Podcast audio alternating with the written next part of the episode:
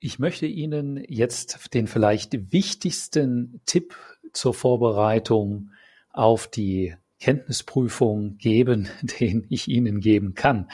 Die Inspiration dafür kam aus einem Training mit einer Teilnehmerin, ein Einzeltraining. Und diese Teilnehmerin kam ins Training mit der Idee und sagte zu mir, Herr Behrens, es ist zu viel, äh, ich bin komplett durcheinander, was ich lernen soll und äh, ich habe das Gefühl, ich schaffe es nicht alles. Ich habe sie natürlich erstmal beruhigt und dann kam sie zu mir ins Einzeltraining und äh, dann habe ich gemerkt, zum einen hatte die Teilnehmerin relativ hohe Erwartungen an sich selbst, wollte also alles richtig machen. Und zum anderen haben wir dann, habe ich dann ein bisschen nachgefragt und dann sagte sie, ja, die Protokolle, wenn ich die lese, dann wird es einfach zu viel. Äh, sie hat also schon Fallbücher gelesen, 50 Fälle Innere, 50 Fälle Chirurgie und so weiter und so weiter. Das Problem kam eigentlich durch das Lesen der Protokolle. Und das ist das Missverständnis, auf was ich Sie jetzt hinweisen möchte. Alles, was in den Protokollen steht, wurde mal gefragt. Das heißt aber nicht, dass alles, was in den Protokollen steht, auch geantwortet wurde. Damit will ich Ihnen sagen, natürlich entstehen in den Protokollen der Prüfungen mittlerweile sehr, sehr lange Listen von Themen und Fragen, zum Teil sehr detailliert und sehr in die Tiefe. Das heißt aber nicht, dass man nicht bestehen würde, wenn man vielleicht nicht alles davon weiß. Das ist ein ganz wichtiges Missverständnis, denn nur weil etwas in einer Prüfung besprochen wurde bei einem Teilnehmer, heißt es nicht, dass derjenige oder diejenige nicht bestanden hätte, wenn sie das vielleicht nicht alles in die Tiefe auch gewusst hätten. So, dann kriegen sie also diese Protokolle von vielen Prüfungen und dann sehen sie das und denken, oh Gott, ich muss im Prinzip ähm, die ganze Medizin nochmal lernen. Und jetzt kommen wir zum Problem. Alle Themen in die Tiefe. Fast schon bis in den Bereich, wo man schon sagt, das könnte man schon fast als Facharztwissen bezeichnen. Und das ist ein ganz wichtiger Fehler, den Sie machen können. Und das hat mir die äh, Teilnehmerin dann auch gesagt. Sie hat gesagt, na ja, sie hat jetzt gelesen und gelernt und gelernt und sie kommt nicht vorwärts. Dann haben wir das Training begonnen. Und was ist dann passiert? Ich habe ihr habe sie zu ein paar Themen gefragt, die sie noch nicht gelesen hatte. Und da hatte sie schon bei relativ oberflächlichen Dingen Probleme, die richtige Terminologie zu kennen. Und dann habe ich zu ihr gesagt, stopp. Für Sie ist das Wichtigste Folgendes. Lernen Sie nicht so stark in die Tiefe, sondern lernen Sie erstmal breit. Ja, natürlich auch nicht zu oberflächlich, aber lernen Sie erstmal breit.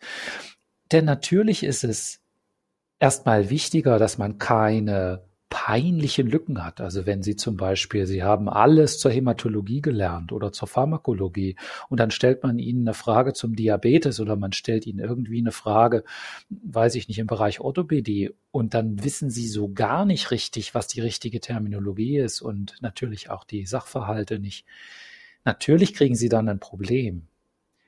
Man kann sie schwerer durchfallen lassen, wenn sie äh, was in der Tiefe nicht wissen. Ja, verstehen Sie? Es ist einfach eine Frage von ähm, Ökonomie Ihrer Zeit. Wenn Sie jetzt die Wahl hätten, Sie haben vielleicht insgesamt, ich sag mal, 50 Stunden, die, sich, die Sie sich vorbereiten wollen auf die Prüfung.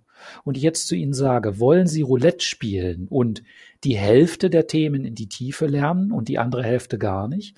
Oder wollen Sie nicht lieber erstmal anfangen, alles oberflächlich zu lernen und dann, wenn Sie noch Zeit haben, gehen Sie punktuell dort in die Tiefe, was die Protokolle Ihnen sagen. Aber erst später. Das ist meine ganz, ganz wichtige Botschaft an Sie, dass Sie bitte so lernen, weil es ist aus Prüfersicht unwahrscheinlich, Sie durchfallen zu lassen, wenn Sie die, wenn Sie überall eine solide Basis haben. Und dann vielleicht einzelne Spezialfragen. Na gut, manche wissen Sie, aber nicht alle. Und so kommen Sie raus aus dieser Falle. Das hängt auch mit den Lernmitteln zusammen. Die Fallbücher sind sicherlich zum Teil ähm, interessant zu lesen. Aber die Idee von Fallbüchern ist auch immer fallbasiertes Verständnis zu haben. Und was dort etwas fehlt, ist, dass sie nochmal sich darauf konzentrieren, dass sie zu jeder Erkrankung so fünf bis zehn wichtige zentrale Fachbegriffe auch kennen. Die müssen Sie parat haben. Und was in Fallbüchern auch fehlt, ist aktives Training. Für aktives Training brauchen Sie auch nicht mich. Ich wiederhole das immer wieder. Aber Sie müssen es machen. Sie müssen die, die Dinge, die Sie lesen und lernen, auch aktiv produzieren. Also, ich komme jetzt aber zurück, weil über diese, diese, diese Strategien, wie man effektiv lernt, spreche ich an anderer Stelle. Für heute merken Sie sich das. Lernen Sie erst in die Breite und dann in die Tiefe. Das ist ganz wichtig. Das ist auch verbunden mit den Lernmitteln. Also diese Fallbücher sind teilweise sinnvoll, aber die können Sie auch ablenken und verwirren. Ähm, äh, ich weiß nicht, ich habe relativ viele Teilnehmer, die mit Fallbüchern gelernt haben, aber die irgendwie so richtig beruhigt damit dann auch nicht waren. Ja, das nächste ist, ähm, sind Online-Nachschlagewerke. Amboss ist da sicherlich sehr bekannt. Äh, ist natürlich ein ex eine exzellente Quelle. Das muss man einfach sagen. Aber Sie müssen vorsichtig sein, wenn Sie damit arbeiten, dass Sie sich nicht verlieren in der Menge. Weil Ambus ist natürlich unglaublich umfangreich und damit auch vollständig, weil es natürlich auch für die Klinik ist. Und das ist auch gut so. Aber bei der Vorbereitung auf diese Prüfung äh, verlieren Sie sich bitte nicht in den Details. Ja, lernen Sie nicht zu tief. So brechen Sie ab bei einem Thema, gehen Sie zum nächsten Thema. Ja, lernen Sie die Terminologie und schreiben Sie sich auch die wichtigsten Begriffe raus aus Amboss und lernen Sie die. Nur passiv lesen und lernen und verstehen ist noch kein aktives Reproduzieren. Das sind meine äh, zentralen Tipps für heute. Und ich glaube, wenn Sie die beachten, dann können Sie schon einfach mal viel entspannter sein.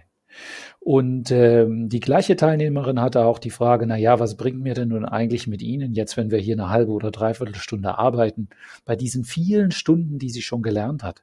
Ja, das Entscheidende war nicht, dass ich ihr da die Medizin erklärt habe, sondern dass ich ihr sagen konnte, wo sie den Fokus legen muss und wo ihre Schwächen sind. Und das hat ihre gesamte Lernstrategie jetzt für die nächsten Wochen verändert. Ich werde sie also wahrscheinlich noch einmal hören kurz vor der Prüfung und das ist alles. Ja, diese Teilnehmerin braucht mit mir keine umfangreichen Trainings. Sowas mache ich auch überhaupt nicht gerne, weil lernen, das müssen sie selber machen und das können sie selber machen. Dafür brauchen sie nicht mich.